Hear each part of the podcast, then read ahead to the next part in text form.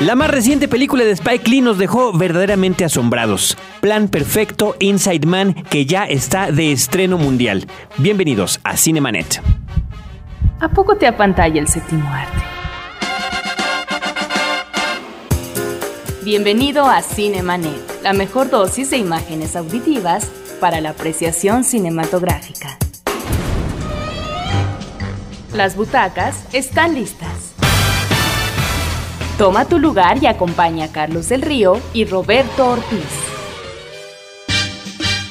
Disfruta el cine con todos tus sentidos.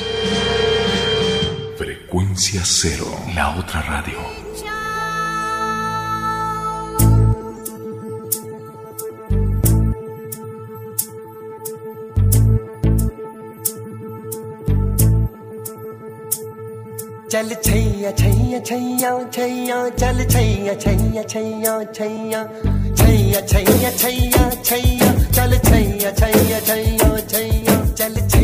Quienes no han visto la película Inside Man seguramente están un poco sorprendidos con la selección musical del día de hoy. La selección tiene que ver, por supuesto, con la misma que hizo Spike Lee para arrancar y cerrar su película. Es una melodía y una canción hindú que aparece precisamente en una película hindú y se llama Chaya Chaya Bollywood Joint. Y es, insisto, con lo que arranca esta película que en español le pusieron Plan Perfecto. Yo soy Carlos del Río, le doy la cordial bienvenida a Roberto Ortiz y a ustedes gracias por escuchar este podcast. Y los invitamos para que se comuniquen con nosotros y podamos establecer también un diálogo a través de las recomendaciones que nos puedan hacer sobre qué temas podemos en un momento dado abordar. No solamente la melodía que arranca, como tú dices, Carlos, sino también el elemento musical, lo que sirve como música de fondo para una película de suspenso, para un thriller. Creo que la música es extraordinaria y está muy bien seleccionada por parte de Spike Lee. Eh, Roberto, yo quisiera que antes de que continuemos con este asunto, además de que dé yo los correos electrónicos y nuestros teléfonos, nos comentes un poquito sobre la trayectoria de Spike Lee, porque finalmente esta película viene a dar un giro importante en su carrera, pero no deja de ser el mismo. El buzón de voz es el 2455 50 99, 2455 50 99. Allí nos pueden llamar y tenemos el correo electrónico info arroba. Él es un director afroamericano que se ha distinguido en los últimos años, Carlos, y que al mismo tiempo que compañeros eh, de su generación, creo que ha puesto en primer orden toda una serie de temas a propósito de la comunidad afroamericana en los Estados Unidos, sobre todo en las grandes urbes, específicamente en Nueva York. Y aquí es donde encontramos, yo creo, los elementos propios de las relaciones amistosas, familiares, pero sobre todo una mirada penetrante, irónica, muy madura, muy consistente por parte de Spike Lee eh, las tensiones sociales que se crean en eh, una comunidad también multirracial, porque es la convivencia, se quiera o no, de negros con anglosajones, etc. Y encontramos el elemento, por un lado, del sexo, este, encontramos el racismo, la violencia, etc. Creo que Spike Lee nos arroja estupendas películas como Fiebre de Selva, Más y Mejores Blues, Malcolm X, esta película a propósito de un eh, líder negro, y por otra parte, este elemento de la música que está presente como si se tratara de una, una especie de canto griego que está apuntalando el drama de los personajes en cada una de sus cintas, Carlos. Nueva York como la comunidad racial por excelencia definitivamente y no que esta comunidad se lleve bien. Justamente a, a través de las películas de Spike Lee hemos visto los conflictos que existen entre las minorías, entre los latinos, entre los negros, entre los italoamericanos y todo esto y ahora con el elemento por supuesto de los árabes, de la gente del Medio Oriente, que viene hay una serie de referencias a lo largo de la película sobre todo esto y cómo ya nuestro mundo está absolutamente politizado con el asunto de los hechos posteriores al 11 de septiembre. Algunos han criticado esta película porque eh, dicen se sale del manejo habitual de un director. No, un director tiene derecho en su trayectoria a hacer cambios, innovaciones eh, en la cuestión temática narrativa y creo que ahora los encontramos más que ante un eh, drama específico, ante una cinta de género. Es un thriller y nos remite a una temática muy socorrida en la historia del cine que es el asalto bancario, pero planteado de una manera muy original y donde por supuesto que no se desprende en ningún momento de estos comentarios creo que muy pertinentes agudos, eh, de magnífica intuición por parte de él de eh, la cuestión multirracial. No es, por lo tanto, ni mucho menos una película solamente de blancos y una película genérica más. Creo que en esta película están nuevamente estos apuntes sociales de conflicto por parte de Spike Lee, pero por otra parte creo que hay una vuelta de tuerca con respecto al manejo de una trama, Carlos, que parecía que ya estaba eh, consumada, que ya nos la conocíamos a la perfección y que no había manera de contarnos de otra forma una historia de ficción sobre un asalto bancario. Que además creo que comienza a platicárnosla, a contárnosla visualmente como empiezan todas las demás. En, la llegada de los asaltantes al banco, la toma del banco, los, eh, los medios de comunicación que se aprestan al sitio, los curiosos, la policía que pone, vaya todo como de, como de, como si tuviera su manual de cómo se hace la película de asalto bancario, pero es nada más los primeros minutos, porque después nos lleva por completo a una historia completamente original, no con una vuelta a tuerca, sino con varias. Y aquí, sobre eso, yo nada más quisiera comentar la curiosidad del título que escogieron para la película aquí en México. Plan Perfecto. Normalmente aquí eh, en México nos ponen títulos explicativos de las películas. No, a mí me encanta dar el ejemplo de una película que se llama Jacob's Ladder, que se hubiera llamado La escalera de Jacobo si lo traducimos literalmente, pero aquí le pusieron alucinaciones del pasado. Realmente inclusive arruinando el final de la película, porque esa es la explicación. Si alguien quisiera resumirlo en unas cuantas palabras, Alucinaciones del pasado es el resumen de lo que se trata Jacob's Ladder. Y así hay millones, no digo Joss que significa mandíbulas, pues es tiburón para que sepamos nosotros y veamos que corresponde el título con el dibujo del tiburón o la fotografía que está en el póster. Aquí hicieron lo contrario, con un título que es elemental para el goce de la película. Inside Man, la traducción eh, más apropiada sería el infiltrado, ¿no? ¿Quién es el infiltrado? ¿Hay alguien infiltrado con los ladrones? ¿Hay alguien infiltrado con la policía? ¿Hay alguien infiltrado en la, policía? ¿Cuál es? Porque eso es a lo que uno está tratando además de adivinar todo el tiempo. Y está también el hecho de que eh, una traducción más literal sería el hombre de adentro, ¿no? Que tiene que ver con muchísimos de los aspectos temáticos de la película cuando entran los créditos y uno piensa en el título, se da cuenta que hay una multitud muy disfrutable de maneras de adaptarlo. Sí, yo creo que aquí, en ese sentido, el público, hay que advertirle, tiene que manejar muy bien los elementos que proporciona el director. Yo creo que es una película en donde están efectivamente ahí presentes las pistas, los detalles, las claves, pero sobre todo el reto a la inteligencia del espectador. Creo que en esta maquinaria a propósito del seguimiento de la acción y las situaciones que va presentando el director, estamos hablando de un guion que no es propiamente de él, uno tiene que estar al pendiente. No es que uno se vaya a perder y confundir, pero si uno logra tomar los elementos que están ahí en clave, creo que la película se vuelve sumamente disfrutable porque uno se engancha no solamente con la acción propia de una película genérica, sino que uno va encontrando los elementos a la par que los mismos personajes, en términos de reto a la inteligencia, están disponiendo de un momento a otro, Carlos. Los principales actores de la película son eh, Denzel Washington y Clive Owen, que son realmente los que están sobresaliendo. Se menciona, por supuesto, la presencia de Jodie Foster en un tercer lugar, pero finalmente su personaje, que es muy bueno, está muy bien interpretado y es un, personaje crucial, no sale tanto en la película. Realmente diríamos que este duelo de actuaciones se da entre Denzel Washington y Clive Owen, en el cual los dos están estupendos. Y me, me permitiría de comentar, Roberto, a propósito de la carrera de Spike Lee, que se permite hacer referencias, aunque no es su guion, aunque no es un Spike Lee joint, como él le llama a sus películas que él escribe y dirige eh, desde que comenzó su carrera, pues sí hay esta, esta serie de referencias pequeñas, ¿no? Tal conflicto, tal personaje, incluso algunas cuestiones visuales que se permiten estas libertades, ¿no? Como en la toma en la que corre desesperado el personaje de Denzel Washington ante una situación que ocurre y parece que va volando, ¿no? O el hecho de que cuando sale de la estación de policía se pone su sombrero y va caminando de la misma manera como alguna vez lo hizo como Malcolm X al inicio de ese otro filme de Spike Lee. Pero no solamente el duelo de actuación está dado en función de estos magníficos actores que está eligiendo para los roles principales, sino por lo que representan en la ficción, Carlos. Creo que estamos aquí ante un duelo en el caso de eh, los personajes como tales. Por un lado, eh, lo que sería la cabeza de los asaltantes, que está adentro en el banco, y por otra parte, el policía, Denzel Washington, que está tratando de encontrar los cabos necesarios para poder atrapar y solucionar el conflicto.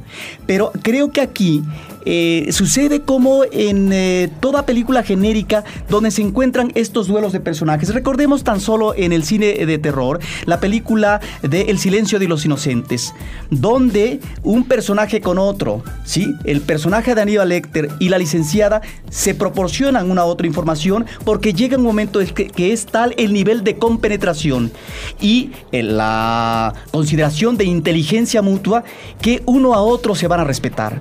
Y no solamente eso, sino que de una parte podrá venir también la posibilidad de dar una pista más es decir, que es un reto, obviamente, a las pesquisas que está manejando el eh, agente eh, que está dentro de la corporación policíaca. Y en ese sentido, realmente es una película extraordinaria. El quid pro quo del que nos hablaba el doctor Hannibal Lecter.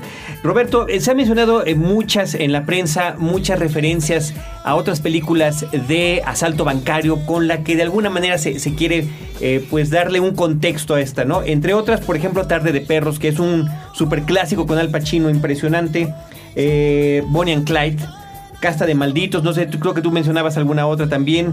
Está, eh, eh, ya dije Bonnie and Clyde, ¿verdad? Sin ley y sin alma, un clásico. Sin ley y sin alma. Yo quería comentar una que se llama Quick Change, eh, que es con Bill Murray y Gina Davis, en la que hay unos aspectos que le acercan mucho más a esta cinta, a la de Inside Man, que a la que, Tarde de Perros a Inside Man, ¿no? En el aspecto de la forma en la que se hace, eh, se perpetra el robo a través de la cuestión de los rehenes, ¿no? Pero yo creo que no es, no hay que decir mucho más porque esta película se goza llegando con la menor información posible sobre la trama, que es lo que hemos tratado de hacer, sin embargo tratando también de darle un contexto. Ahora, tú mencionas a los actores principales, pero ciertamente eh, Judy Foster está extraordinaria, elegante, es la abogada del diablo, es la mujer que se permite la acción más ruin, que puede afiliarse a eh, ser una mujer perversa con tal de lograr sus fines, es una trepadora pero es una trepadora profesional.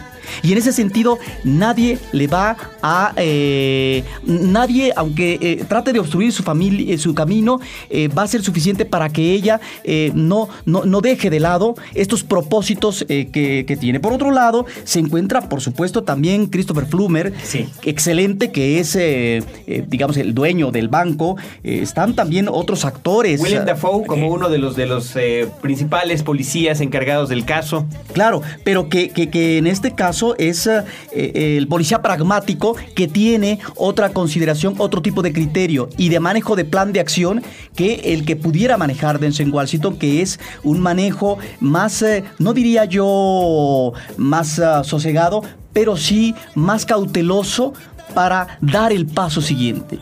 Creo que estamos, Carlos, ante un guion muy original, maduro, inteligente y que en ese sentido, si uno se involucra convenientemente, la película resulta sumamente disfrutable. Creo que es uno de los mejores estrenos del año y que el público tiene que correr a verla.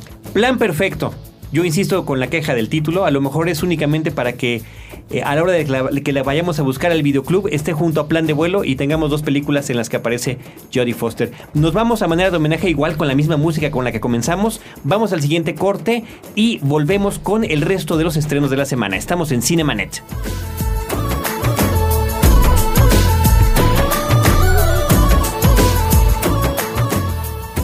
No te quedes fuera de foco. Cinemanet Regresa en un instante.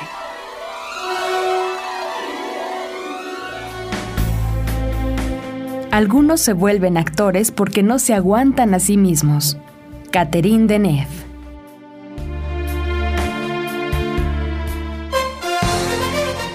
Interplanet presenta su nueva división.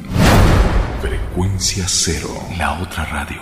La primera propuesta formal de producción de contenidos podcast en México. Frecuencia cero. Cero. Fin del flashback. Estamos de regreso.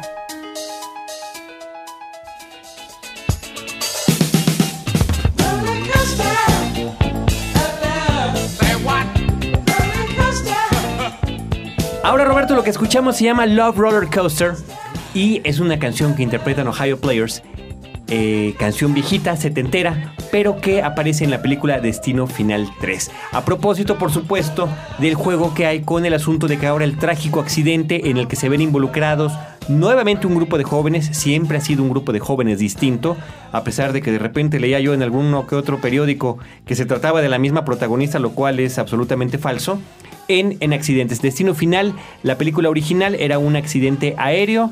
Eh, después vino un accidente automovilístico, una terrible carambola en Destino Final 2 y Destino Final 3, que es la que está actualmente en cartelera, es un accidente en un parque de diversiones. Eh, a mí personalmente eh, voy a hablar, Roberto, de varios placeres culpables en este próximo bloque que tenemos, porque está el asunto de los musicales, que es uno de ellos, y las parodias que cumple ese, ese, ese rubro, la película de los productores y en este caso las películas de asesinatos cuando son un poquito más ingeniosas de lo normal, cuando son un poquito diferentes. Aquí lo que se hizo en Destino Final desde la primera película fue retomar el asunto de los jóvenes que van muriendo uno a uno, eh, ya sea asesinados por Freddy Krueger o asesinados por Jason Borges de Viernes 13 o por el eh, maniático de Scream, ¿no? Pero ahora resulta que el asesino es la muerte, la muerte en sí, porque se escaparon de la muerte en alguna ocasión, normalmente por la visión de alguno de las personas que está en la película. Y a partir de que logran escapar, eh, en cualquiera de los tres casos, la muerte viene a cobrarles la cuenta en el mismo orden en el que ellos fueron muriendo o en el mismo orden en el que debieron haber muerto, ¿no? Con muertes muy ingeniosas que yo les podría llamar muertes marca A, que me haciendo referencia a las películas y a las caricaturas de Warner Brothers. Por ejemplo, pensando en el coyote y el correcaminos, donde se avienta una piedra, la piedra está amarrada a un hilito, el hilito está amarrado a una flecha, la flecha está amarrada a un cohete, el cohete persigue, explota y hace que una lápida caiga sobre tal o cual personaje, ¿no? De esa forma es como se han hecho estas ingeniosas muertes en estas películas. Eh, la primera, bueno, pues sorprende por la originalidad con la que lo empezó a presentar, donde ya empieza a dar miedo inclusive hasta prender el interruptor de la luz, porque no sabes qué es lo que va a ocasionar una, re- una reacción en cadena. La segunda tiene también partes muy ingeniosas que además está combinado con el asunto del humor negro. Finalmente esta tristemente desgasta la fórmula y ni siquiera me parece se tomaron el tiempo para hacer y tener la creatividad que habían desplegado en las anteriores. Entonces, eh, si uno ya se sabe la formulita, que además obviamente tienen que volver a explicar en, los, en la primera parte de la película, como que ya no resulta tan, tan, tan sorpresiva ni tan disfrutable. Sin embargo, bueno, pues para quienes les siga gustando este tipo de géneros, queda ahí la cinta Destino Final 3. Roberto, también se estrenó Historias de Familia. Sí, mira, esta es una película muy interesante con Jeff Daniels, un actor conocido que ha participado en eh, películas de carácter comercial y creo que estamos aquí ante una de estas obras de carácter independiente, Carlos, eh, que maneja un planteamiento muy agudo, eh, yo diría que también penetrante a propósito de los conflictos que se suscitan cuando hay una decisión matrimonial. Se separa el esposo de la esposa y obviamente hay una repercusión inmediata en los hijos o que ya se había encadenado tiempo atrás porque ante situaciones anómalas, por lo tanto, los hijos van a registrar una crisis no en el presente, sino producto o como consecuencia de situaciones eh, del pasado. Creo que aquí eh, estamos ante una película que si bien es cierto, no tiene el extremo mórbido, eh, este manejo provocativo de un ah, Todd Solons, por ejemplo, cuando aborda la temática familiar, el direct, eh, Baumbach, el Baumbach, ¿no? Eh, de la película Historias de Familia, observa de manera creo que muy aguda, repito, estas situaciones de familia y cosas eh, que pueden ser muy difíciles en el tránsito de la niñez a la adolescencia o de la adolescencia a la juventud, porque estamos ante dos uh, hijos em, varones, pues eh, estos problemas como el alcohol, el sexo, las relaciones con los otros que pueden crear eh, situaciones eh, depresivas o traumáticas, etcétera, eh, se manejan, creo que en un humor ligero, pero muy adecuado, que resulta muy pertinente. Y me, me parece que es realmente una película muy afortunada y que habría que ver, recomendar al público a propósito de las difíciles relaciones de familia cuando estas no pueden continuar y por lo tanto se pierde la armonía o el idilio de armonía. Y sobre todo también este elemento de la manipulación. Yo no diría tanto que del poder, que, que está en el juego matrimonial, pero sí de la manipulación para tener un elemento eh, muy a favor por parte de alguno de los padres. Fíjate Roberto que en este programa normalmente tratamos de estar dando las recomendaciones cada semana de las películas de estreno, pues que más sobresalen en la cartelera, pero ocasionalmente llega también el momento como el que está aconteciendo en este instante de mencionar alguna que de verdad es una cosa espeluznante y más allá de, del horror convencional. Me refiero a la película que aquí han titulado No es otra tonta película de amor, volviendo a repetir el asunto de los títulos. El título original es Date Movie, una cinta que está, eh, el antecedente que tiene es que algunos de los escritores de las películas de Scary Movie osaron escribir ahora una supuesta parodia de las películas de amor, de las comedias románticas eh, más recientes. El, el resultado es verdaderamente desastroso. La protagonista de la película es una chica con muy buenas intenciones que se llama Alison Hannigan. A ella la recordamos por las tres películas de American Pie, en el que además su personaje fue creciendo. Era esta eh, mujer que tocaba en la banda escolar y que aparentemente era muy nerd, pero pues realmente estaba ya con cierta experiencia en cuestiones del sexo y es la que se convierte en la novia y después futura esposa del principal protagonista.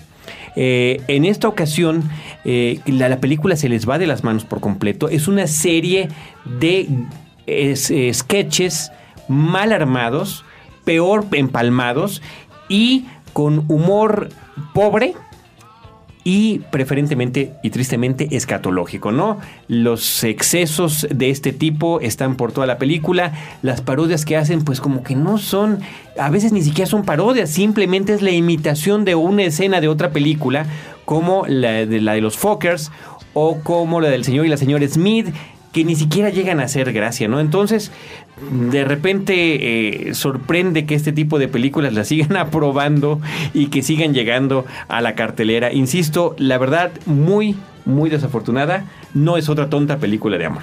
Bueno, y también hay que mencionar una película que yo diría que es mediana, el que se llama La exmujer de mi vida, una cinta francesa, Carlos, que ya pasó en un ciclo de cine francés, no recuerdo si fue un tour, pero que eh, nos refiere esta situación de un hombre que está próximo a casarse, pero en un momento determinado llega a su casa o departamento su exmujer.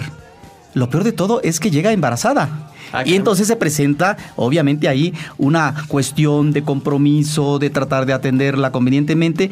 Es eh, a partir eh, del tono de comedia que maneja la cinta, Carlos, cómo se puede revalorar a alguien que uno considera ya un cartucho gastado, pero que sin embargo ahí están posiblemente depositados valores, la reconsideración que el azar permite que uno pueda tener una nueva mirada hacia quien fue tal vez el labor de su vida y que lo puede seguir siendo. Esa es una premisa interesante. La comedia tiene algunos apuntes que valen la pena, pero es por supuesto una película eh, menor. La exmujer de mi vida, película francesa, es del 2004.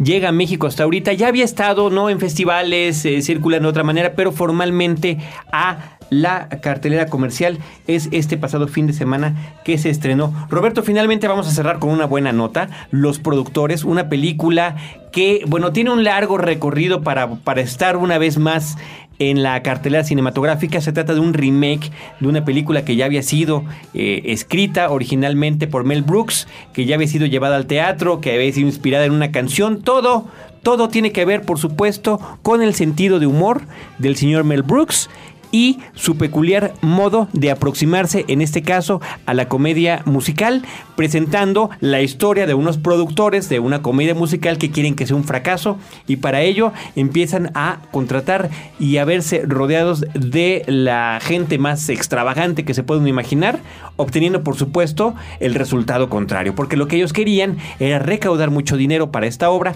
que fallara y quedarse con todo lo que se había eh, con lo que no se había utilizado, ¿no? Eh, nada más una breve nota antes de que entres tú, Roberto, con el asunto de los títulos, para que lo hagamos como una situación temática en este programa. Antes de entrar a esta grabación del podcast, platicábamos de otros musicales y de sus nombres, ¿no? La novicia rebelde que tanto había gustado al público mexicano, tú lo mencionabas, ¿no? Que había cambiado. Eh, es tu opinión, la eh, preferencia del público mexicano hacia los musicales cuando en los 60, hace ya 40 años, habían sido tan exitosos, ¿no? Pero ahí está el ejemplo de los títulos, ¿no? The Sound of Music, que es La novicia rebelde aquí en México, o West Side Story, Amor sin barreras. Sí, hay que decir en favor de los productores, eh, en el caso de quienes nos están escuchando, si son fan, si son apasionados del género musical clásico estadounidense, por supuesto que les va a encantar esta película. Y si no, bueno, puede ser una película eh, insufrible. ¿A qué voy? A que en esta cinta, como en otras más de Mel Brooks, vamos a encontrar este guiño al espectador en donde Mel Brooks está dando una referencia que creo que es eh, muy eh, atractiva de el cine del pasado. Él es un director que constantemente está homenajeando a películas, a géneros. En este caso, al género musical, específicamente a una película eh, como Cantando bajo la lluvia, no solamente por el manejo escenográfico, coreográfico, sino eh, por algunas situaciones que también presenta.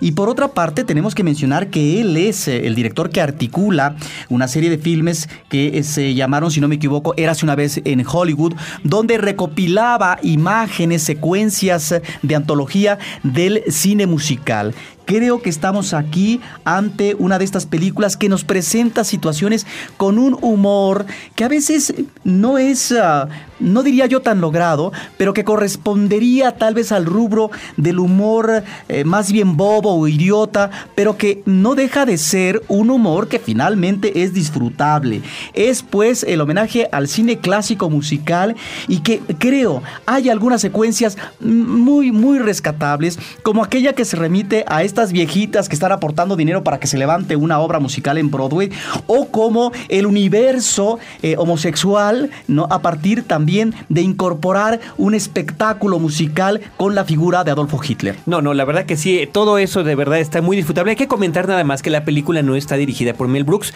Finalmente se trata de todo su universo, se trata de sus personajes, se trata de su sentido del humor. La cinta, esta nueva versión, porque esta es la segunda que se hace, está dirigida por Susan Stroman, que es realmente una coreógrafa pero nos atrevemos a mencionar a este hombre que además si ustedes se quedan, esto es una sorpresa que, no es una sorpresa, más bien es un tip, porque todos, toda la gente huye en cuanto los créditos empiezan a correr. Cuando acaban los créditos de la película, aparece Mel Brooks, lo cual es un gran detalle, muy apreciable para quienes hemos disfrutado su humor todo este tiempo. Y eh, nada más mencionar, Roberto, a los protagonistas, Nathan Lane, Matthew Broderick, Uma Thurman, estupendos todos, sobre todo Nathan Lane. Bueno, y Uma también me encantó. Matthew Broderick me sintió como, como que un poquito reprimido. No, es su personaje. A mí me parece que está muy bien que lo vemos con una caracterización diferente.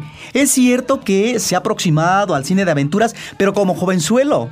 Aquí ya estamos ante una personalidad eh, propiamente madura porque su rostro lo ubicaba en un cine de un personaje, si no infantil, muy juvenil, ¿no te parece, Carlos? Y ahora ya estamos... no, claro. Ya ante un hombre maduro, diríamos, con cierta pancita, con papada, pero que creo que hace una caracterización muy afortunada desde mi punto de vista. A lo mejor en esto no coincidimos. Los productores. Los The Producers, fíjate, esa sí la pusieron, la Tal cual. traducir bien. Nos vamos a despedir, Roberto, recordando nuestro buzón de voz 2455 5099 y nuestro correo electrónico info arroba cinemanet.com.mx. De verdad, agradecemos muchísimo que nos estén escribiendo. Por ejemplo, la semana pasada nos escribieron sobre un comentario que hacíamos en este programa sobre la película eh, B de Venganza, donde decíamos que cuántas películas hay donde nunca se le ve el rostro al actor, ¿no? Hablamos de Hugo Weaving. Y bueno, pues llegaron los correos con el asunto de que Chewbacca, Artudito, C-3PO, todos estos personajes de Star Wars jamás dejan ver su rostro, ¿no? Lo cual, por supuesto, es muy rescatable, aunque nada más aquí la observación es que en este caso se trata de un actor que ya está perfectamente bien posicionado. Eh, nos vamos a despedir con la canción Haben Sie gehört das Deutsche Band? O algo así, que es una de las que salen homenajeando a Hitler, a los productores y burlándose de él en esta excelente cinta. Nos vemos la próxima semana.